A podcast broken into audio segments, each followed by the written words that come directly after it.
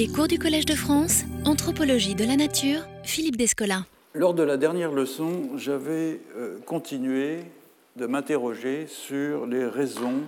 de la naissance dans le dernier tiers du XIXe siècle de l'anthropologie sociale et culturelle comme un projet comparatif alternatif à celui de l'histoire des religions et qui visait, sinon à supplanter l'histoire des religions, du moins à annexer une partie de son domaine, à savoir l'étude des religions païennes, qui était demeurée pendant longtemps son apanage. Parmi ces raisons, expliquant le triomphe du comparatisme expansif de l'anthropologie, je m'étais demandé si l'on pouvait compter le manque d'ardeur des historiens, notamment des historiens des religions, à l'égard du programme comparatiste lui-même, une frilosité que j'avais examinée à l'aune des critiques portées en ce sens par l'un de ses historiens, Marcel Détienne, à l'égard de ses collègues. Rendons compte des euh, reproches de pusillanimité adressés par Détienne à l'encontre d'autres hellénistes, euh, réputés ne savoir comparer au fond que les Grecs avec les Grecs, j'avais souligné deux points. D'une part, que Détienne lui-même, dans les chantiers comparatifs qu'il a euh, suscités, a pris comme objet à comparer des pratiques et des institutions qui renvoyaient toujours au monde grec, ou en tout cas le choix des institutions à comparer était issu de sa familiarité avec des institutions du monde grec. D'autre part, qu'il privilégiait pour ce faire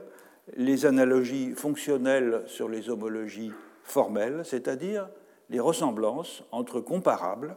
du fait des finalités euh, qu'ils remplissent sur la ressemblance des relations qu'ils entretiennent avec d'autres éléments dans un modèle formel.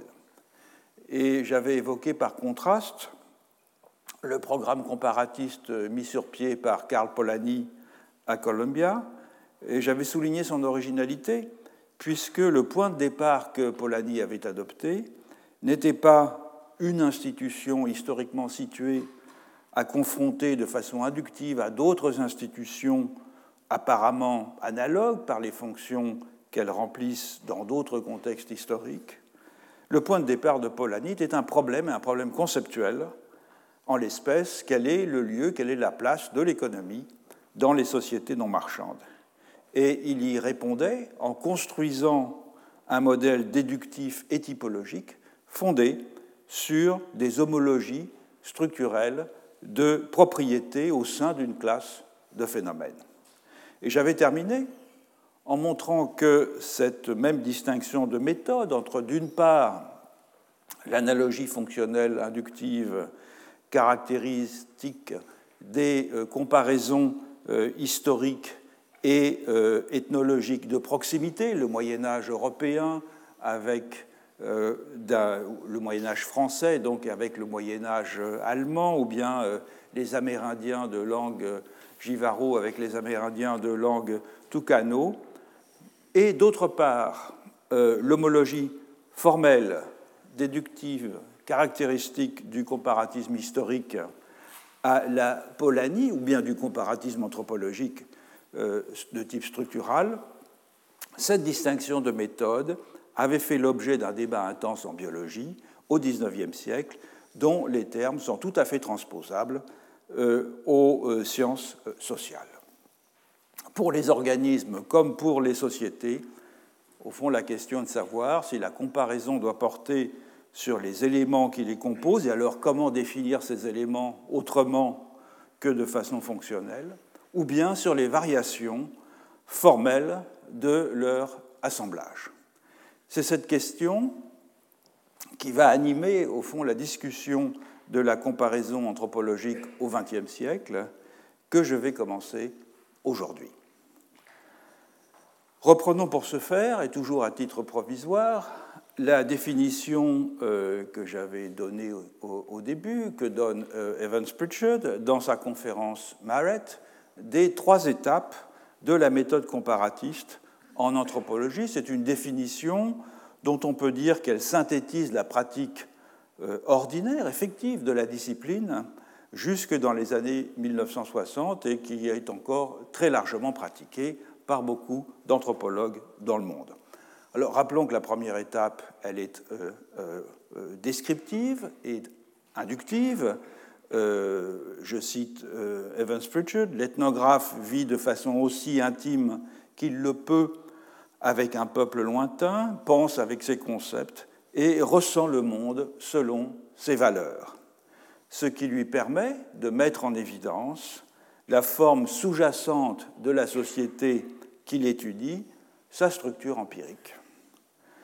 J'ai insisté dans la première leçon sur le fait que cette première étape euh, comparatiste, ethnographique, était complètement comparatiste, comparatiste de part en part, ne serait-ce que de façon implicite, du fait de la confrontation permanente que l'observateur, plongé dans une société euh, étrangère, est conduit à mener entre les concepts et les valeurs de la société au sein de laquelle il a choisi de résider et dont il s'imprègne, et ceux euh, qu'il a amenés avec lui quelquefois de façon inconsciente, dans son outillage conceptuel et moral. Dans une deuxième étape, l'anthropologue compare la structure qu'il a isolée dans une société particulière avec des structures d'autres sociétés, le plus souvent qui présentent un air de famille, avec la première au sein d'une ère culturelle, par exemple. C'est ce que j'ai appelé le comparatisme ethnologique, pour le différencier du comparatisme ethnographique,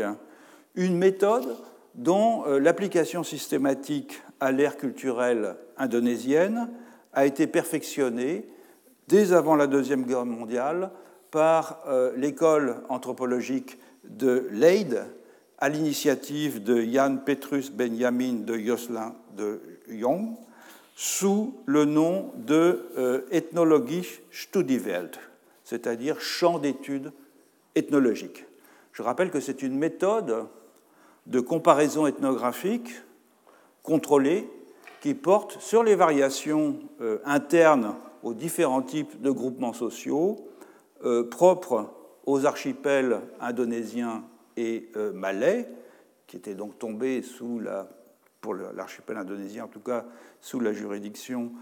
coloniale euh, des Pays-Bas, mais euh, qui, ces ensembles, partageaient néanmoins euh, un noyau structurel qui fut défini par Patrick Edward de Jocelyn de Young, le neveu du précédent, et qui comporte quatre éléments le dualisme sociocosmique, la double filiation unilinéaire, le connubium euh, asymétrique ou le connubium circulant, c'est ce que Lévi-Strauss a appelé ensuite l'échange généralisé, c'est la circulation des femmes euh, qui n'est pas symétrique mais qui suit tout un euh, circuit, et l'adoption sélective de concepts étrangers. Donc les travaux comparatifs issus de cette méthode de l'ethnologie Studiewelt sont sans doute les premiers à avoir traité une vaste ère culturelle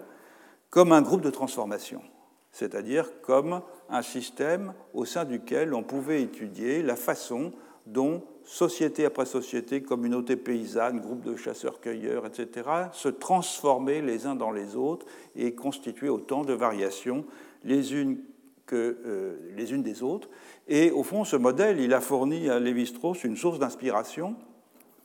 dans l'idée du groupe de transformation qui est centrale dans, son œuvre, sur lequel d'ailleurs il est toujours resté euh, assez discret. Dans une troisième euh, étape de la démarche euh, comparative, inductive, à la Evans Pritchard, il s'agit, et là je cite Evans Pritchard, de construire une typologie de formes, des formes, de déterminer leur caractère essentiel et les raisons de leur variation. C'est donc ici un comparatisme proprement anthropologique, c'est-à-dire qui s'attache à produire un savoir d'ordre général sur les régularités sociales et culturelles. En quoi cette méthode comparative par euh, généralisation successive, que j'ai moi-même, je l'ai rappelé dans la première leçon, pratiqué dans un premier temps de mes recherches, en quoi diffère-t-elle de l'autre distinction tripartite de la démarche anthropologique, celle que Lévi-Strauss a proposée euh, quatre années après la conférence Marrett d'Evans Pritchard entre ethnographie, ethnologie et anthropologie. À première vue, rien ne les distingue. Dans l'article où Lévi-Strauss euh, établit cette euh, distinction tripartite, qui un article publié dans Anthropologie structurale, qui s'appelle Place de l'anthropologie dans les sciences sociales, Lévi-Strauss développe ces trois plans d'abstraction croissants et il caractérise le dernier stade, l'anthropologie, la démarche anthropologique, euh, donc le dernier stade de cette méthode comparative, comme une synthèse visant à un niveau supérieur de généralité par rapport à la synthèse ethnologique du deuxième stade, puisqu'elle se fixe pour objectif, je le cite, une connaissance globale de l'homme. Dans sa propre pratique de l'anthropologie, toutefois, Lévi-Strauss met en œuvre à ce troisième stade une méthode bien différente de celle d'Evans Pritchard, non plus de généralisation inductive, mais de modélisation déductive. En quoi consiste cette méthode. Expliquer par la méthode déductive, c'est isoler une classe de phénomènes dont on conjecture qu'elle manifeste une régularité, c'est faire des hypothèses sur les relations pouvant exister entre ces phénomènes, c'est enfin élaborer un modèle de ces relations afin d'en étudier les propriétés formelles. Et c'est ce que Lévi-Strauss fait, par exemple, lorsqu'il étudie les lois du mariage à l'œuvre dans ce qu'il appelle les structures élémentaires de parenté, c'est-à-dire dans lesquelles le choix du conjoint est prescrit soit à l'intérieur d'une position, par rapport à une position généalogique, soit par rapport à une classe. Dans les structures alimentaires de la parenté, Lévi-Strauss, en effet, il ne part pas de façon inductive du système de parenté des Bororo ou du système de parenté des euh, Nambiquara, qu'il avait lui-même étudié au Brésil, pour généraliser ensuite ces caractéristiques ou les caractéristiques que ces systèmes présentent à celles d'autres systèmes de parenté dans des sociétés proches ou dans des sociétés lointaines, Lévi-Strauss part d'un rapport invariant, beaucoup plus général, qui est l'échange des femmes, qui est l'expression pour lui du principe de réciprocité, lui-même la forme positive de la prohibition de l'inceste. Donc comme vous le savez, la formule, c'est que lorsqu'on s'interdit les femmes de son groupe, on s'oblige à les donner en échange aux hommes d'un autre groupe pour obtenir leurs femmes en échange. Et toutes les formes euh, d'union matrimoniale que Lévi-Strauss analyse dans les structures élémentaires de la parenté sont autant de transformations de ce principe euh, originaire. Ce sont des formes qu'il étudie en fonction du degré croissant de complexité qu'elle présente par rapport à l'expression sociologique la plus simple du principe de réciprocité, à savoir l'organisation dualiste ou les sociétés dualistes. Une société dualiste, c'est une société dans laquelle il y a deux moitiés, composées donc de deux classes qui échangent des femmes selon la règle d'exogamie. Et cette institution, elle est euh, aux yeux de Lévi-Strauss, non pas tant la forme la plus primitive d'organisation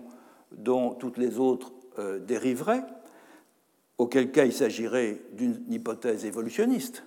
mais bien un principe logique, à savoir l'organisation, la société dualiste, c'est l'organisation minimale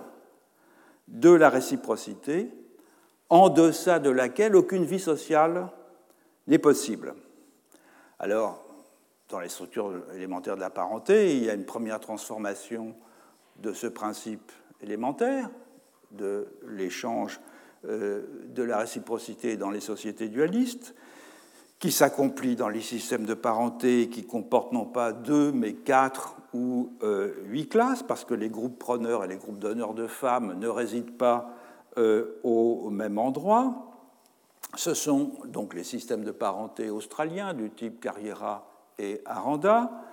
Une nouvelle transformation intervient avec le système que Lévi-Strauss étudie ensuite, qui est le système Kachin, du nom d'une société des hautes terres de euh, Birmanie,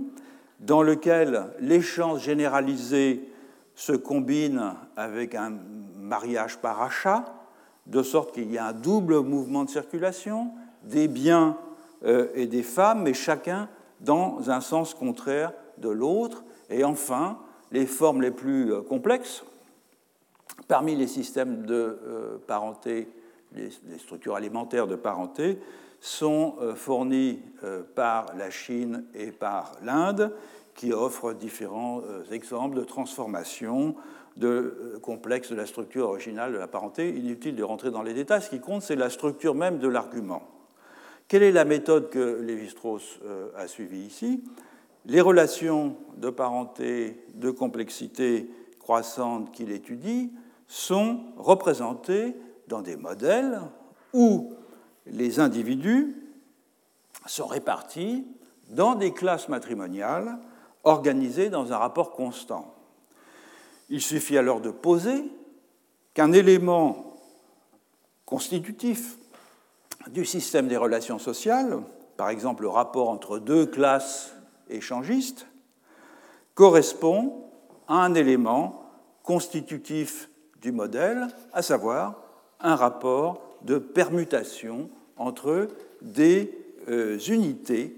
euh, représentées par des symboles. Et le caractère explicatif euh, du modèle provient de ce qu'il permet d'attribuer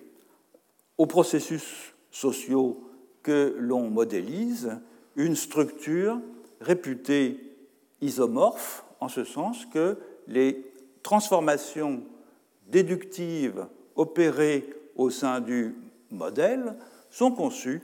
comme homologues aux transformations des rapports sociaux dans la réalité. Alors évidemment, ce modèle, il rappelle euh, fortement le modèle déductif d'explication causale euh, de la mécanique classique, et c'est une euh, analogie que Lévi-Strauss, d'ailleurs, réclame, revendique dans des textes les plus célèbres de Lévi-Strauss, de méthode en tout cas, qui, est la, la, notion de structure en anthropologie, qu'il a publié dans Anthropologie structurale, il compare en effet l'usage des modèles mécaniques et des modèles statistiques selon la quantité de variables qu'un phénomène social comporte. Les modèles mécaniques sont à l'échelle du phénomène, les seconds, les modèles statistiques, ne peuvent pas être à l'échelle du phénomène. Et ce sont les lois du mariage qu'il prend euh, pour exemple afin d'illustrer ce contraste. Dans les sociétés primitives, écrit-il, ces lois peuvent être représentées sous forme de modèles mécaniques où figurent des individus effectivement distribués euh, en classes de parenté ou en clans et c'est donc le domaine des structures élémentaires de parenté. Dans les sociétés européennes modernes, en revanche, on ne peut pas recourir à ce modèle car les divers types de mariage dépendent d'un beaucoup plus grand nombre de variables. Et pour parvenir à déterminer les constantes de ce genre de système matrimonial, ce qui n'a jamais encore été tenté, dit-il, il faudrait donc définir des moyennes et des seuils. Et le modèle approprié serait, puisque c'est inconditionnel, puisque ça n'a pas encore été euh, tenté, de nature statistique. Donc sans exclure euh, l'emploi de modèles statistiques dans l'étude des systèmes de mariage, et c'est ce que François Héritier, euh, une vingtaine d'années plus tard, fera avec son modèle statistique de la parenté SAMO. Sans exclure cela, Lévi-Strauss est à l'évidence plus à l'aise avec les modèles mécaniques dans lesquels les éléments sont peu nombreux et les modèles plus aisés à construire qu'avec les modèles statistiques qu'il compare à ceux de la thermodynamique, notamment du fait du rôle du temps. L'ethnologie fait appel à un temps mécanique, c'est l'argument de Lévi-Strauss, c'est-à-dire réversible et non cumulatif, et les modèles mécaniques que l'ethnologie construit ne contiennent donc rien sur l'histoire, la généalogie, la genèse des phénomènes dont elle compare les propriétés. Et c'est toute la différence avec l'histoire, dont le temps est statistique, c'est-à-dire non réversible et doté d'une orientation euh, déterminée. Et c'est sans doute pourquoi il est infiniment plus facile de comparer des modèles mécaniques que des modèles statistiques, ou dit autrement, que le comparatisme structural pose moins de difficultés que le comparatisme historique. Cela dit, et par contraste avec les modèles de la mécanique euh, classique, dont le caractère déductif est euh, assuré par la construction d'un système de connexion entre des lois à partir d'une structure logico-mathématique, qui est pourvue d'une syntaxe propre, les modèles anthropologiques même ceux de Lévi-Strauss, sont rarement déductifs au sens littéral. Nulle procédure rigoureuse, hormis celle des opérations logiques ou des tropes les plus élémentaires, inversion, symétrie, etc., ne permet de valider la légitimité des transformations déductives euh, que ces euh, modèles s'autorisent. De tels modèles sont donc des montages matériels qui sont bricolés sous l'inspiration du moment, des graphes, des diagrammes, des tableaux, afin de figurer dans l'espace la structure de processus répétitifs. Ils peuvent être prédictifs s'ils permettent d'anticiper des variations des éléments qui les composent. Ils sont même susceptibles de se prêter à des formalisations a posteriori. Il y a toute une euh, des opérations intéressantes, euh, d'abord en algèbre et surtout ensuite en topologie, qui ont visé à formaliser certaines des intuitions euh, des modèles de, de Lévi-Strauss, mais ils n'atteignent néanmoins pas, ces modèles, la rigueur déductive que permet une véritable codification mathématique, comme c'est le cas en physique. Cela dit, ces modèles n'en constituent pas moins une nouveauté radicale en anthropologie par rapport à la généralisation inductive classique telle qu'elle était auparavant pratiquée dans le comparatisme ethnologique, et telle d'ailleurs que, comme je l'ai dit tout à l'heure, elle continue majoritairement d'être pratiquée par les anthropologues contemporains, ceux du moins qui attachent encore du prix au comparatisme. Alors pour comprendre cette euh, mutation, à savoir le basculement dans les années 60 d'un comparatisme inductif à la Evans-Pritchard vers un comparatisme déductif à la Lévi-Strauss, il faut revenir sur les critiques qui ont été adressées euh, à la première forme de comparatisme, c'est-à-dire celle euh, d'Evans-Pritchard. Le premier genre de critique, il concerne la phase initiale de l'entreprise anthropologique, à savoir cet exercice de comparatisme ethnographique plus ou moins euh, implicite qu'Evans Pritchard appelle la traduction. Et la discussion, elle porte sur la question de savoir si les catégories comparatives employées pour décrire une situation euh, ethnographique sont véritablement adéquates à cette situation ou si elles ne reflètent pas plutôt les catégories de culturelles de l'observateur. C'est une question que les anthropologues, à quelques exceptions près, n'ont guère posée publiquement pendant longtemps.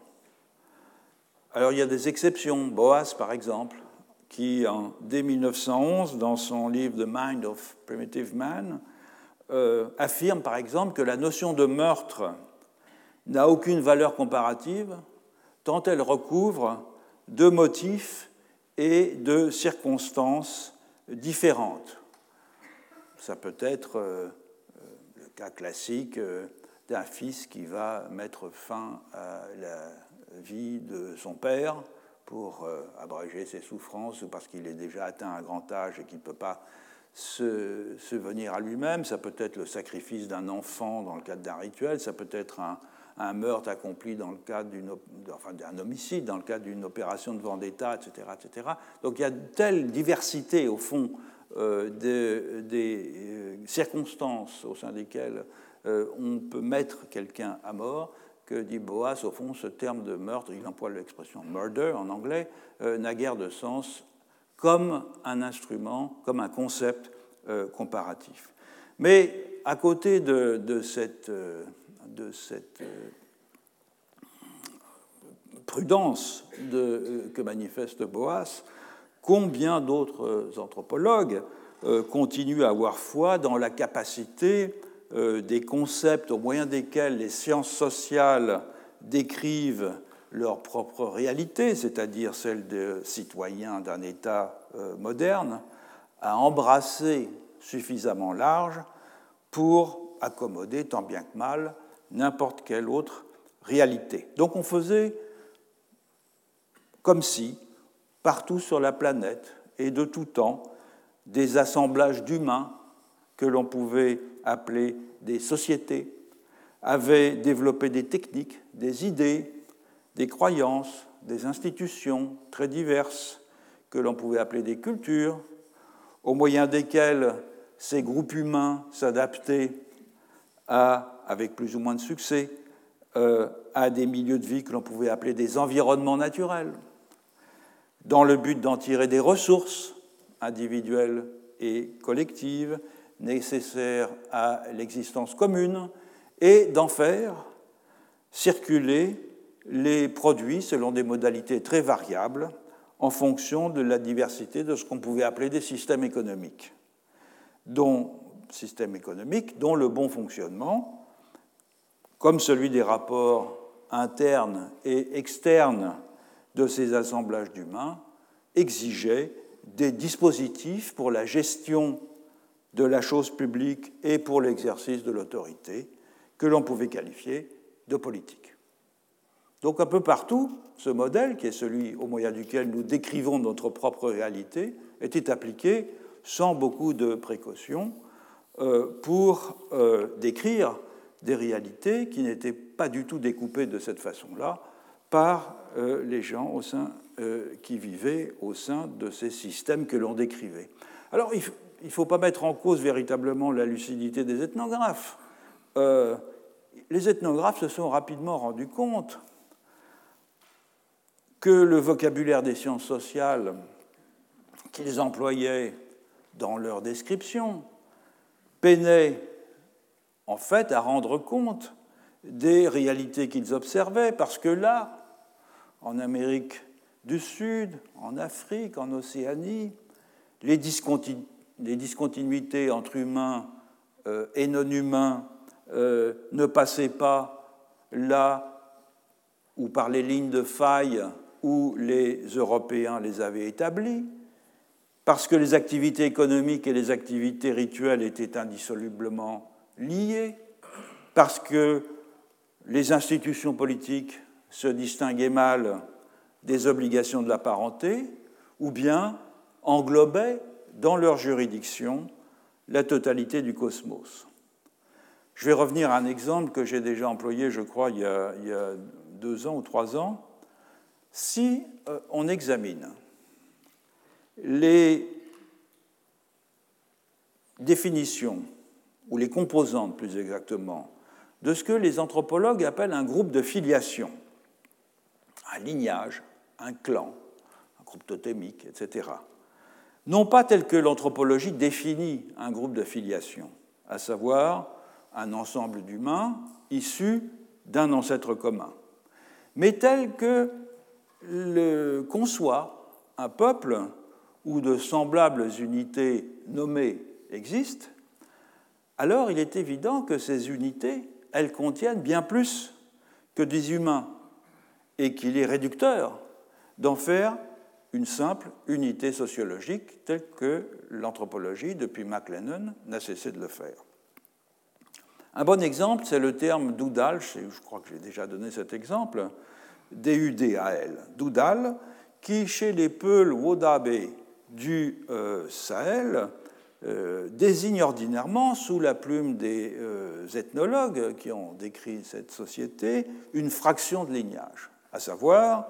la plus grosse unité segmentaire fonctionnant comme une personne morale. Et pourtant, comme l'ethnologue italien Angelo Bonfiglioli l'a montré, Doudal désigne pour les Peuls Wodabé à la fois une lignée d'humains et une lignée de zébus que les humains ont sélectionné au fil des générations, chaque lignée d'humains sélectionnant une lignée de zébus. Autrement dit, un groupe d'humains, le doudal lignage si vous voulez, et un groupe d'animaux domestiques, le doudal euh, troupeau, forment une euh, totalité continue et imbriquée, désignée par un même terme. On peut dire euh, la même chose d'une notion euh, employée par les pasteurs Tuva de Sibérie, Al-Kodan, dont la signification est plus large encore que celle de Doudal. Charles Stepanov, qui a étudié les Tuva, récemment en tout cas, explique en effet que Al-Kodan réfère à la fois à un campement, à ses occupants humains, à ses chiens, à ses troupeaux, à ses yourtes, à ses enclos et aux pâtures qui les bordent, en sorte que les humains, les non-humains, la terre, se voit inextricablement incorporé dans cette notion. Et la solidarité de tous les membres de ce collectif ontologiquement hybride, en tout cas hybride pour nous, devient évidente en période de crise. Lorsque le troupeau, par exemple, est affecté par une épizootie, les humains souffrent de cauchemars, en signe de ce que l'alcodan, donc c'est cette entité mixte, dans son ensemble, est attaquée par des esprits malveillants. Et en conséquence, c'est tout l'alcodan qui doit être traité par un chaman, et pas simplement le troupeau ou les humains. Les Mongols ont une notion euh, analogue qui se dit kot-el. Autrement dit, dans les groupes d'unifiliation ou les groupes de résidence nommés, il y a toujours beaucoup plus que des hommes, des femmes, des enfants, vivants et morts, il y a aussi des animaux, il y a des plantes, il y a des territoires, il y a des divinités, il y a des esprits, il y a des sites sacrés, il y a des sanctuaires, il y a des agents pathogènes, il y a des savoirs, des savoir-faire et bien d'autres choses encore nécessaires à la vie. Et ces composantes, eh bien, sont présentes dès l'origine. C'est nous qui les avons dissociées lorsque nous avons utilisé des concepts qui étaient destinés à décrire des réalités sociales qui nous étaient propres. C'est nous qui les avons dissociées, alors que dans ces concepts, ces choses sont présentes dès l'origine, ces composantes sont présentes dès l'origine, et elles sont constitutives de l'unité mixte que forment ces segments, que sont les groupes d'unifiliation. Elles ne sont pas du tout rajoutées après coup comme une sorte de décor où se dérouleraient euh, les actions humaines ou comme de simples pourvoyeurs de métaphores pour mieux exprimer la socialité de ces actions, ainsi que les sciences sociales euh, ont tendance euh, à les traiter. Alors les ethnographes n'en ont pas moins continué à employer ce genre de vocabulaire sociocentré ou anthropocentré, et eurocentré bien sûr, dans leurs monographies et organiser ces monographies, c'est la norme la plus classique, bien qu'il y a heureusement un peu de diversité maintenant, mais c'était le cas en tout cas jusqu'à la fin des années 60-70, organiser ces monographies comme si le monde était partout découpé selon les strates au moyen desquelles les modernes avaient conçu leur propre monde, à savoir dans l'ordre croissant depuis la base jusqu'au sommet, le milieu géographique, la première chose que l'on décrit, les techniques, la production et l'échange, l'organisation sociale et politique qui permet de comprendre les phénomènes de production et d'échange, et tout en haut de la pyramide des dignités, les croyances et les pratiques religieuses. Donc c'est un millefeuille, un millefeuille comparatif, dont on se satisfaisait le plus souvent par paresse plutôt que par conviction. La critique postmoderne, à partir des années 80, au premier chef celle de George Marcus et de James Clifford, a commencé à joyeusement ravager euh, cet universalisme tranquille. Mais elle l'a ravagé en se trompant de cible, c'est-à-dire en menant la critique des tropes de l'écriture ethnographique en lieu et place de la critique de l'eurocentrisme des concepts anthropologiques. Et donc,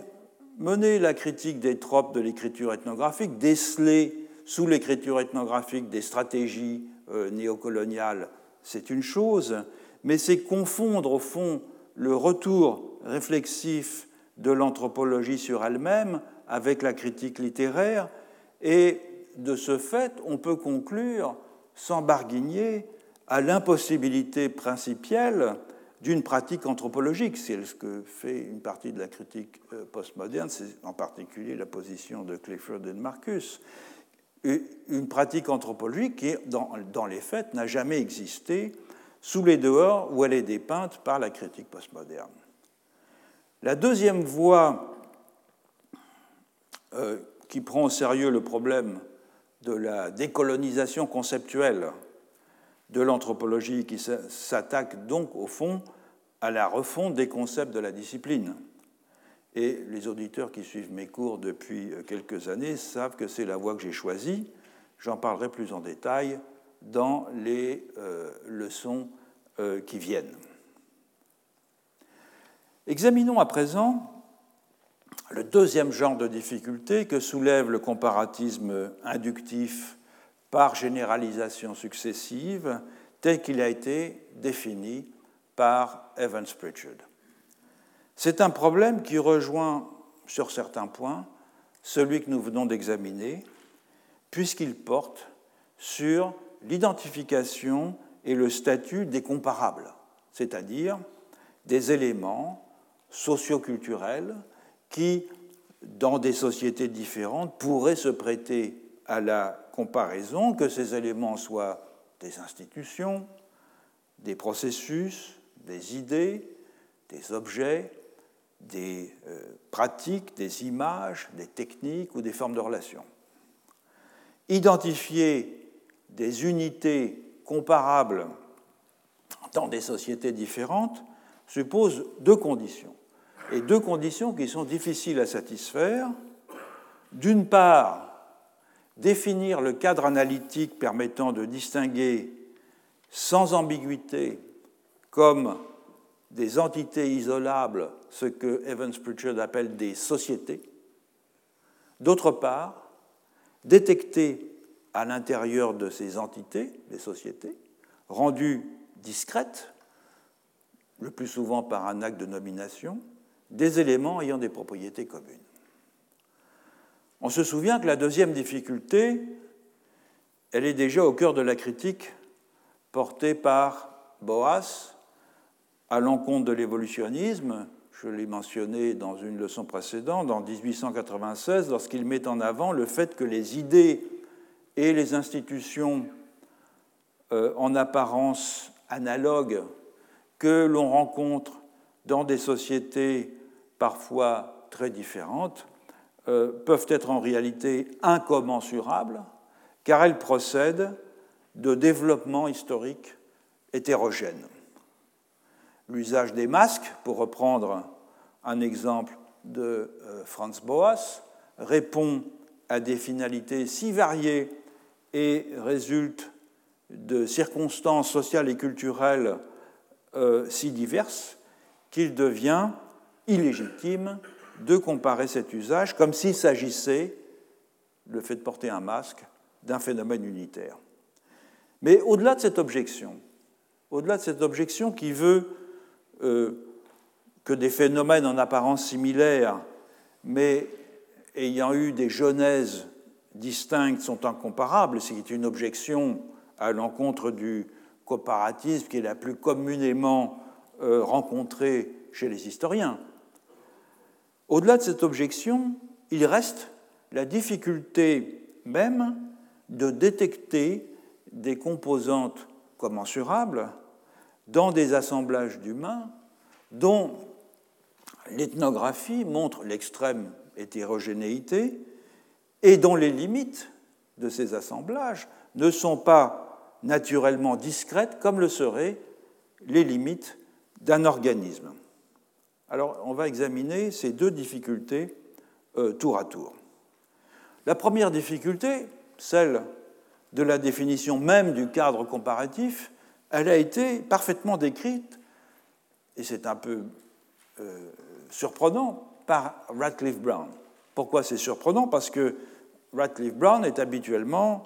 euh, classé comme un positiviste qui défend une conception nomothétique de l'anthropologie inspirée des sciences de la nature. Voilà ce qu'écrit Radcliffe Brown dans un article qui s'appelle On Social Structure, qui est paru dans le Journal of the Royal Anthropological Institute en 1940. Je cite Radcliffe Brown Le réseau des relations sociales se déploie tout autour du monde sans aucune solution de continuité absolue, nulle part, ce qui engendre la difficulté de définir ce que l'on entend par le terme société, comme si les sociétés pouvaient être distinguées à la manière d'un organisme. Et oui, c'est Radcliffe Brown qui écrit ça. La réponse à cette difficulté, c'est une réponse en quelque sorte euh, qui a été apportée par défaut. Elle a été pour les anthropologues de s'appuyer ou d'appuyer leurs entreprises euh, comparatistes sur des sociétés ou sur des cultures réputées simples, c'est-à-dire dont les limites seraient immédiatement ostensibles, une tribu, d'où l'importance de ce concept dans l'histoire de l'anthropologie, une bande de chasseurs-cueilleurs, une communauté paysanne, et dont les éléments donc euh, constitutifs seraient faciles à décomposer avec l'espoir qu'une fois identifiées les briques élémentaires du social, on pourrait s'en servir par transposition pour l'analyse de sociétés plus complexes. Donc les sociétés primitives étaient le laboratoire de la sociologie, car en elles, on avait l'espoir de trouver les structures et les sous-systèmes avec lesquels des assemblages plus complexes sont composés. Ces formes de comparatisme, qui sont caractéristiques du début du XXe siècle, et qui, comme c'est le cas chez Durkheim par exemple, étaient souvent évolutionnistes sur le plan de la logique, c'est-à-dire de la progression du simple au complexe, sans l'être nécessairement sur le plan de la euh, succession historique, accordaient de ce fait une grande importance à l'activité typologique, c'est-à-dire à cette forme d'abstraction qui consiste à construire des classes en identifiant des similitudes dans des phénomènes empiriques. Or, ces abstractions typologiques, fondées sur l'étude de sociétés réputées simples, elles étaient fondées, ces abstractions, sur une illusion d'optique, à savoir que les limites physiques et sociales de ce genre de société étaient données de fait un groupe ethnique, un village, alors qu'elles résultaient en réalité des limites méthodologiques et euh, épistémiques de ce que la connaissance directe et personnelle de l'ethnographe était en mesure d'embrasser. L'observation participante, ça veut dire effectivement la connaissance directe et personnelle par l'ethnographe d'un certain nombre d'individus qui constituent son unité d'observation. Alors il arrive certes parfois que l'unité d'étude de l'ethnographe soit dans une large mesure un isolat. C'est le cas par exemple de l'île de Tikopia pour Raymond Firth, quelques milliers de personnes dans une île qui est moins grande qu'un arrondissement parisien. Mais la et très isolée en plus. Mais la plupart du temps, la cohérence sociale, démographique, territoriale de la société étudiée, elle n'est pas donnée de façon spontanée, elle est construite. Elle est construite par le dispositif d'observation que l'ethnographe met au point. Et donc, le caractère fallacieux de l'idée que les sociétés auxquelles s'intéressaient les ethnologues dans la première moitié du XXe siècle sont naturellement discrètes est évidemment apparu dans toute sa euh, clarté lorsque les ethnologues ont commencé à s'intéresser à des ensembles sociaux dont l'étude, du fait de leur dimension, ne pouvait plus s'appuyer sur un réseau d'interconnaissance directe avec chacun des membres du réseau, par exemple l'Inde des castes, ou bien les grands royaumes africains. Et donc les critères de clôture ont alors changé pour s'aligner tout simplement sur ceux définissant les États westphaliens dans la tradition européenne, à savoir la souveraineté qu'un collectif revendique et exerce effectivement sur un territoire. On notera enfin que si la structure du cadre comparatif demeure difficile à établir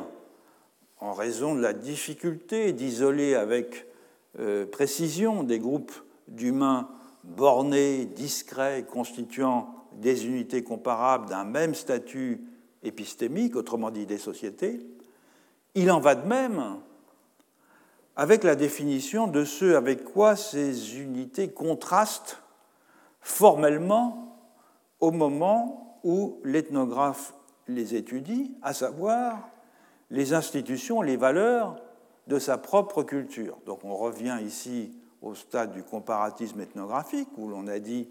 que le contraste entre les valeurs que porte l'ethnographe et ce qu'il observe est un instrument puissant euh, de mise en évidence de l'originalité, au fond, de ce que l'observateur euh, étudie. Euh, ce comparatisme ethnographique sur lequel j'ai attiré l'attention, et sur lequel je reviendrai d'ailleurs dans le prochain cours, est en effet à géométrie variable.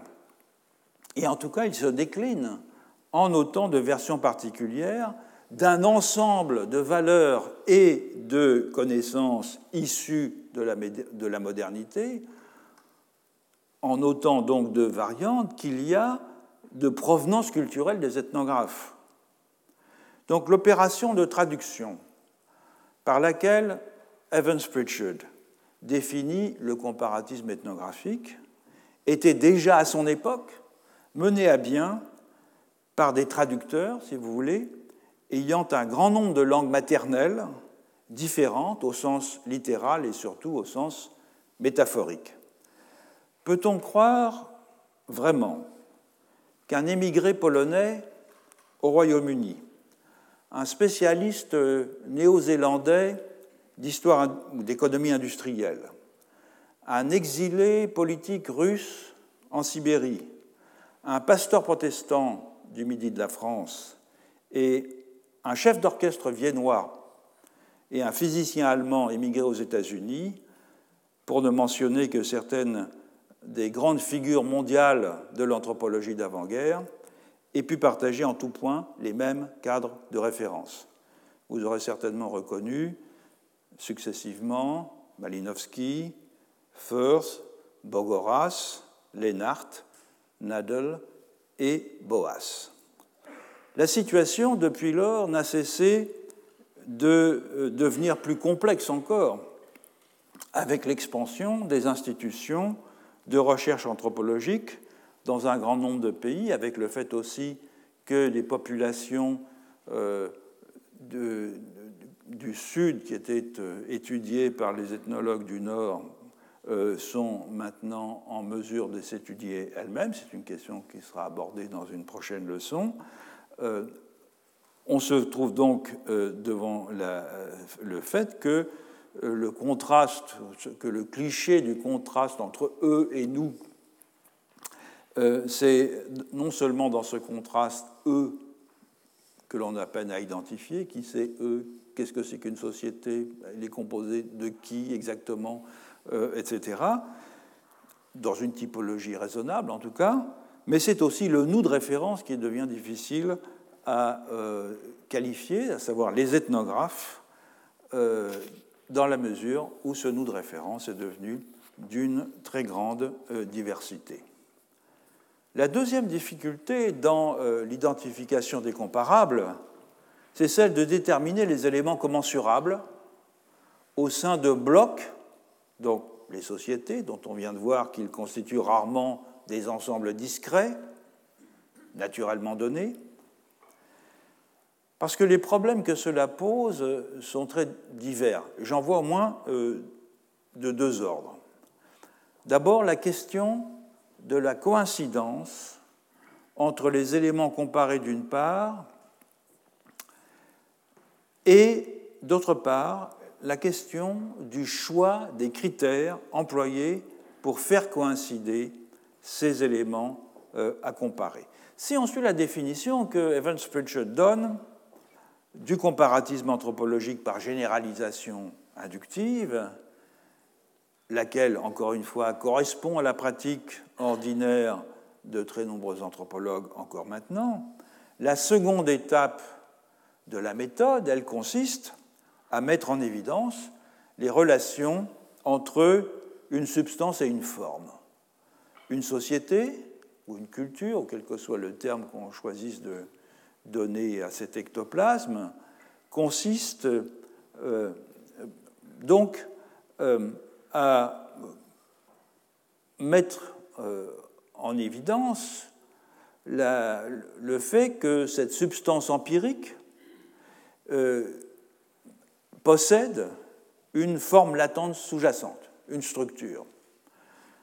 que l'ethnographe qui l'analyse va dégager par abstraction.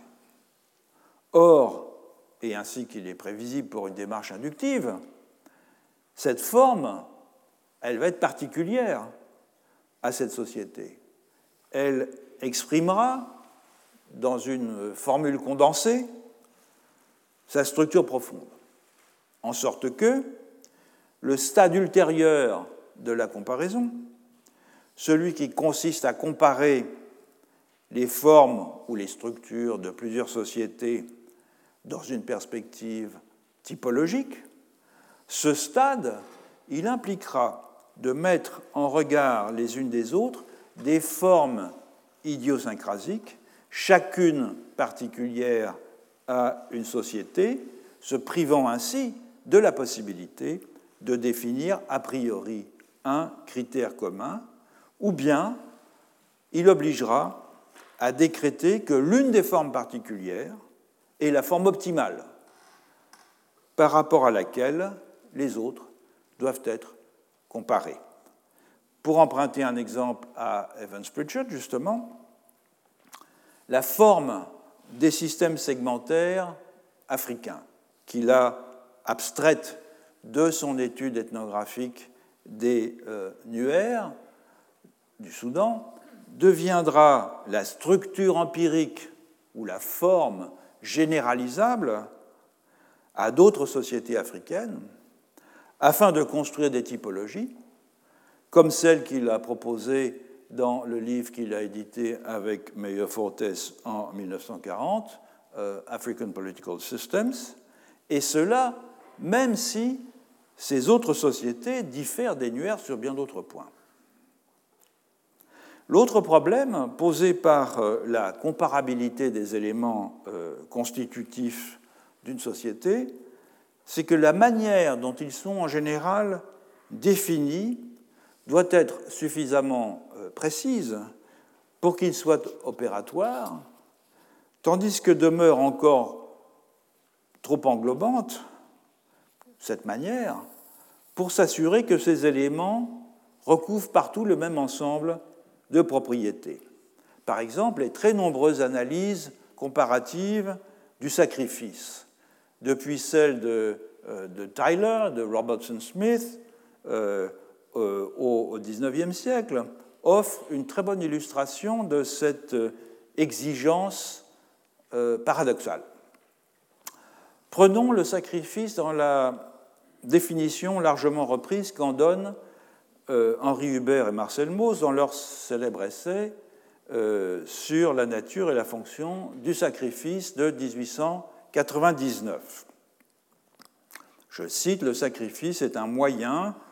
pour le profane de communiquer avec le sacré par l'intermédiaire d'une victime dont la consécration modifie l'état de la personne morale qui l'accomplit ou de certains objets auxquels elle s'intéresse. Vu l'époque de rédaction de l'essai, donc la dernière année du XIXe euh, siècle, la définition que Hubert et euh, donnent s'appuie pour l'essentiel sur des matériaux védiques, accessoirement sur des données bibliques, et ignore évidemment la riche documentation sur le sacrifice que l'ethnologie africaniste et dans une moindre mesure l'ethnologie euh, américaniste a réunie au siècle suivant. Or, l'étroitesse de la base documentaire d'Hubert et de Mauss est visible dans leur définition même, qui généralise certains traits du sacrifice que l'on ne trouve pourtant pas partout, comme le fait par exemple que le sacrifice au Dieu est aussi un sacrifice du Dieu sous la forme de l'animal euh, immolé, ou bien au contraire, euh, qui ne prend pas en compte des aspects du sacrifice décrits euh, ultérieurement à leur essai, comme le fait que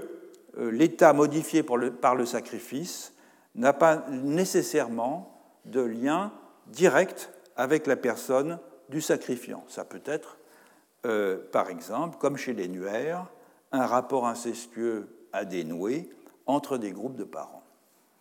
Autrement dit, la catégorie comparative du sacrifice dans la version du Beremos correspond à ce que l'anthropologue britannique Rodney Needham a appelé un ensemble polythétique, soit une collection de choses qui partagent certaines caractéristiques de la classe qui réunit ces choses, mais dont il arrive qu'aucune ne les partage toutes, ces caractéristiques. C'est le fameux article de Needham, Polythetic Classifications, paru dans Mann en 1975. Or, comme l'a justement fait remarquer euh, Needham, des catégories de ce genre sont d'un maniement délicat comme outil euh, comparatif, dans la mesure où l'on peut très bien concevoir deux éléments d'un ensemble polythétique, par exemple deux instances empiriques de l'ensemble sacrifice, qui n'ont plus aucun trait en commun. Et la conséquence de cet état de choses incite, selon Nidam, à un grand pessimisme. Je le cite, les études comparatives, si on les mène en des termes empiriques, deviendront insolublement compliqué. Alors vous aurez compris que c'est la clause conditionnelle si on les mène en des termes empiriques qui est ici déterminante. Car c'est bien ainsi, comme une démarche purement empirique, qu'il faut appréhender le comparatisme par induction généralisante dont Evans Pritchard brosse le tableau, soit un premier exercice de traduction ethnographique, nécessairement empirique, et heureusement empirique, aboutissant à la mise en évidence par abstraction de la structure d'une société, suivi par la comparaison, tout aussi empirique, de cette structure avec les structures identiques ou différentes obtenues par les mêmes moyens, c'est-à-dire la comparaison proprement dite. J'ai déjà euh, signalé il y a un moment, en prenant l'exemple des structures élémentaires de la parenté de Lévi-Strauss, qu'il y avait une autre façon d'envisager cette troisième étape, le comparatisme anthropologique proprement dit, non plus comme le stade ultime d'une généralisation inductive, mais comme la construction d'un modèle déductif. Et la réaction structuraliste des années 1960 quelle que soit la diversité de ceux qui la portent. Lévi-Strauss au premier chef, évidemment, en France, mais aussi Louis Dumont, euh, Edmund Leach euh, au Royaume-Uni et Rodney dans un premier temps en tout cas, c'est d'abord une réaction contre la méthode comparative des fonctionnalistes britanniques, viciés dès l'origine,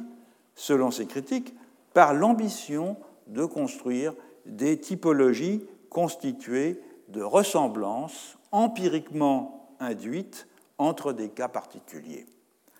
Une telle euh, attitude reposait sur un réalisme naïf, voyant les faits sociaux et culturels comme autant d'objets naturellement donnés, ou pour reprendre l'image de Ratcliffe Brown, comme autant de coquillages qu'il suffirait d'aligner sur la plage pour les classer spontanément en type et en sous-type selon leur morphologie. C'est une métaphore que Radcliffe Brown emploie dans une lettre euh, qu'il adresse euh, à Lévi-Strauss et où il décrit au fond sa méthode comparative. Ramasser des coquillages et les classer morphologiquement. Elle reposait aussi, cette méthode comparatiste, sur le rôle euh, démesuré concéder à une forme d'abstraction, celle que John Stuart Mill définit ainsi. L'abstraction, c'est une opération mentale qui extrait d'observations disjointes certains caractères généraux dans lesquels le phénomène observé présente des ressemblances. C'est dans son système de logique inductive et déductive sur lequel je reviendrai d'ailleurs dans une prochaine leçon. Par contraste, je reviendrai longuement sur cela aussi, les structuralistes voient dans l'abstraction un processus consistant non pas à généraliser, mais à détecter dans des éléments empiriques particuliers qu'une description inductive met au jour les indices d'un système de différence. Donc on est maintenant en situation de reprendre la question du comparatisme anthropologique dans une perspective synoptique et avec un fil conducteur clairement euh, identifié. Dans un article qu'il a publié en 2016, Mattei Candea propose, un article publié dans L'Homme qui s'appelle De deux modalités de la comparaison en anthropologie sociale, Mattei Candea propose d'organiser l'analyse du comparatisme anthropologique autour d'une distinction entre la comparaison frontale et la comparaison latérale. La comparaison frontale serait de nature ethnographique, elle repose euh, sur le contraste entre un autre et un nous spécifiable, tandis que la comparaison latérale, elle s'opère en plaçant des cas côte à côte, l'opérateur demeurant en retrait. Alors plutôt que de, renvoyer à une métaphore spatiale, qui est loin d'épuiser toutes les combinaisons possibles du comparatif, moi je préfère choisir le, le contraste entre deux modes de connaissance que j'ai déjà mentionnés à plusieurs reprises, l'inductif et le déductif, afin de montrer comment ces modes de connaissance se conjoignent de multiples façons au sein des régimes comparatifs développés par l'anthropologie depuis euh, plus d'un siècle. Et c'est ce à quoi je vais consacrer les prochaines leçons. Retrouvez tous les contenus du Collège de France sur www.colège-2-france.fr.